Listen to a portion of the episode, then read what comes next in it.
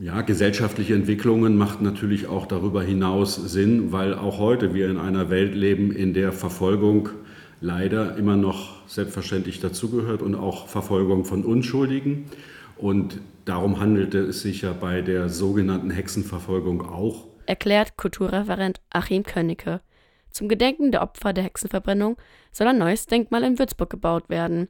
Es soll ein Zeichen für die Zukunft setzen. Den Anfängen wären, wie man immer sagt, oder wie müssen wir, für welche Werte und ethischen Grundsätze müssen wir heute eintreten, damit nicht Schritt für Schritt sich eine Gesellschaft wieder in eine Richtung entwickelt, wo ähm, die Verfolgung von unschuldigen Opfern äh, oder von, von unschuldigen Mitbürgerinnen eben kein Thema mehr sein darf.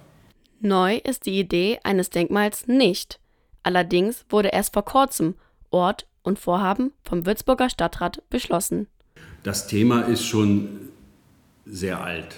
Also ich habe gehört, schon vor 20 Jahren hat sich der, oder das heißt sehr alt, ist alles relativ, vor 20 Jahren der Stadtrat ein erstes Mal damit beschäftigt. Es hat auch schon mal eine Arbeitsgruppe äh, gegeben. Jetzt wurde es halt 2016 im Stadtrat wieder aufgegriffen, 2019 nochmal unterstützt. Und deshalb haben wir jetzt in den letzten Jahren eine Arbeitsgruppe zusammengesetzt, um zu schauen, wie kann man es machen und welches ist der richtige Standort. Außerdem sei es wichtig, dass das Denkmal über die Vorurteile der Hexenverfolgung aufklärt. Es konnte jede Person treffen, Männer und Geistliche und sogar Kinder. Die Stadt Würzburg ist nicht allein für das Denkmal und die Taten verantwortlich. Das Bistum und die Universität sind ebenfalls beteiligt. Die Arbeitsgruppe hat sich unter anderem mit dem Ort beschäftigt. Es gibt nicht den einen Ort, der prädestiniert ist, an dem also die Gerichtsurteile alle gefällt wurden oder an dem die Hexenverbrennungen oder Folterungen und ähnliches stattgefunden haben, sondern es gibt verschiedene Orte, die zum großen Teil heute aber nicht mehr existieren, also die Gebäude. Und deswegen war eben auch die Suche oder die Abwägung, welcher der verschiedenen Orte geeignet ist und letztendlich natürlich auch bei der heutigen Enge einer Stadt auch äh, die Möglichkeit gibt, dort einen würdigen Ort zu schaffen. Die Auswahl fiel auf den Schottenanger. Dort fanden Verbrennungen statt.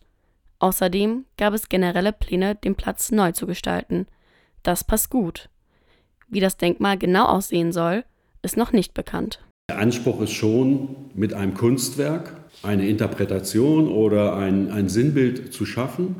Und wichtig ist aber auch historische Bildungsarbeit natürlich äh, damit zu verbinden. Historische Bildungsarbeit heißt, dass der Kontext des Denkmals erklärt werden soll. Dabei sollen Infotafeln oder QR-Codes helfen.